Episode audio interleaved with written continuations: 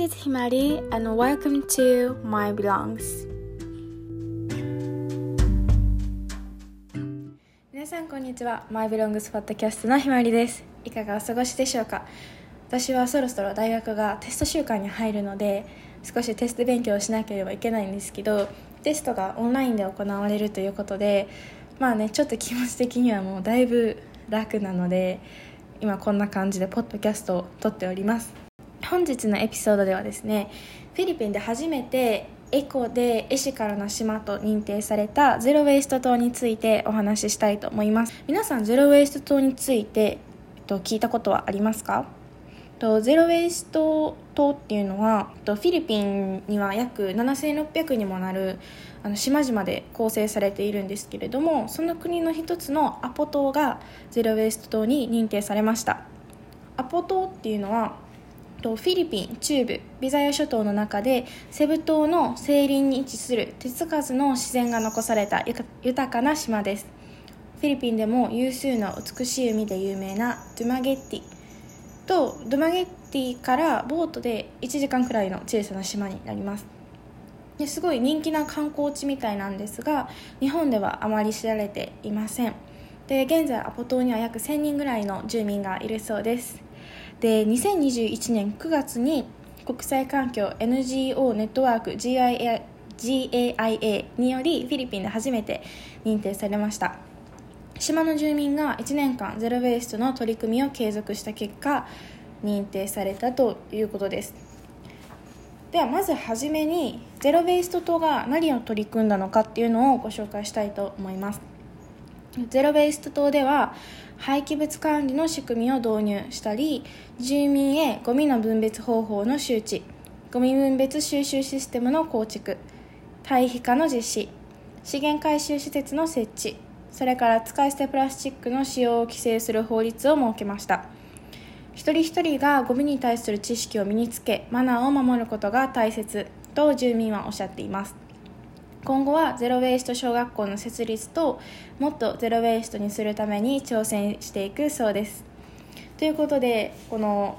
発展途上国の国の一つからこういった島が出てくるのはすごく大きな進歩だなと私は考えているんですけれども皆さん世界のゴミ問題ってご存知ですか？実際どれだけこのゴミが環境に影響しているのかとかご存知でしょうか？で私は今回このゼロ・ベーストとの、まあ、記事を読んで世界のゴミ問題がいまいちよく分からなかったので調べてみました。そのことについて少しシェアしていきたいと思います。まず世界のゴミ問題は経済発展の度合いや処分場に適した土地の確保振り分けられる予算などによって国ごとに変わってきます。廃棄物管理には4つの段階があって1つ目はまずゴミが収集される公衆衛生の段階。2つ目はゴミが適切に埋め立てられ処分される環境保全の段階。3つ目はゴミが中間処理されるゴミ削減と 3R 導入の段階。中間処理っていうのは資源化とか焼却による埋め立て量の削減と言われています。4つ目は資源管理による持続可能な社会循環型経済の構築の段階です。日本は現在3番目のゴミ削減と 3R 導入の段階にいます。皆さんも多分 3R えっと、リサイクルリユースリデュースって聞いたことあると思うんですけど今その段階にいて実際この資源化リサイクルとかもたくさんされているんじゃないかなと思います。今この3から4にちょうど頑張っていこうとしている段階にいるみたいで4は持続可能な社会なので、まあ、ここからどのようにして日本政府がこう法律を作っていくのか分かんないんですけど今頑張ってそっちに行こうとしているみたいです。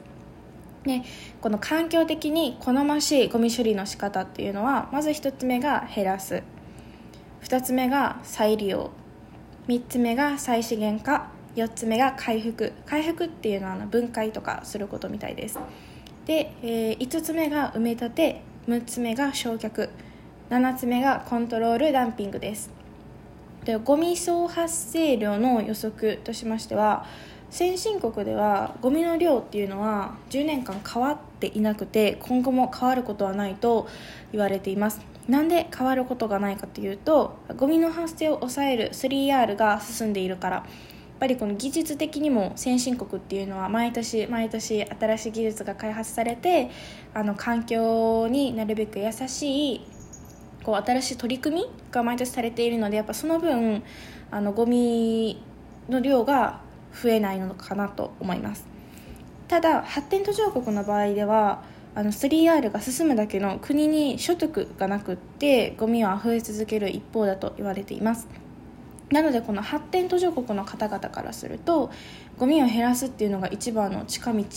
になるんじゃないかなと思います。なので今回このゼロ・ウェイスト島ではそもそものゴミを減らすために使い捨てプラスチックをやめたりとかこのゴミを分別したりとか堆肥化の実施をして実際1年間取り組んで成功しているので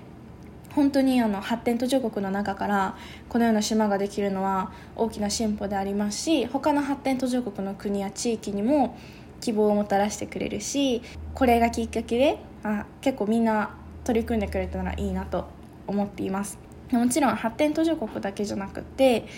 日本でもまだまだまだまだ本当に取り組まないといけないと思っていて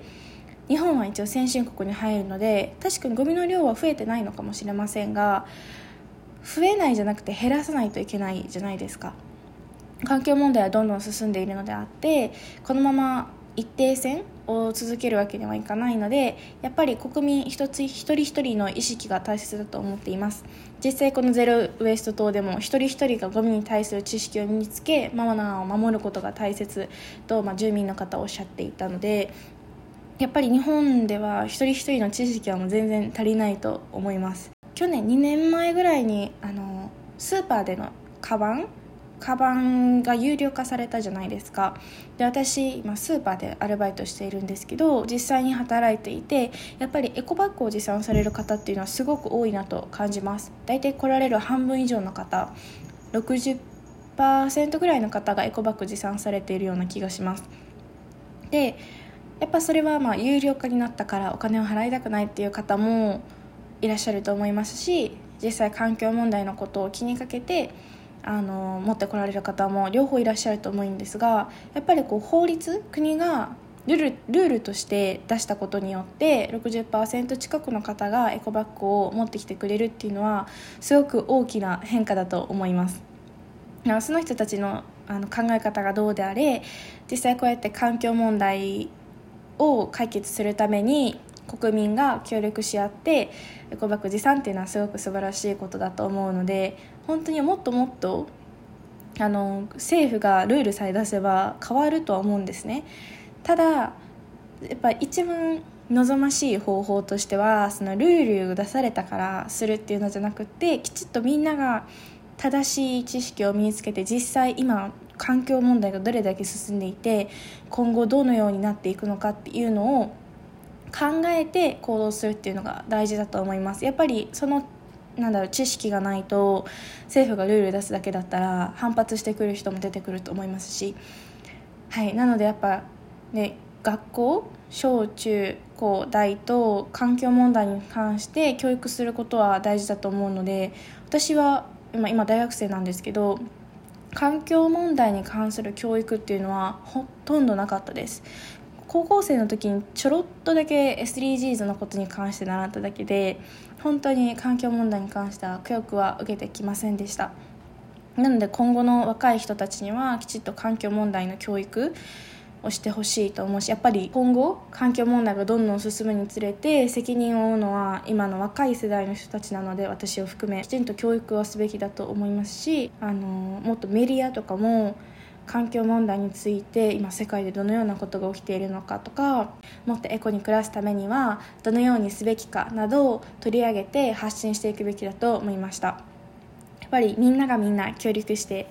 環境問題をあのこれ以上進めることのないように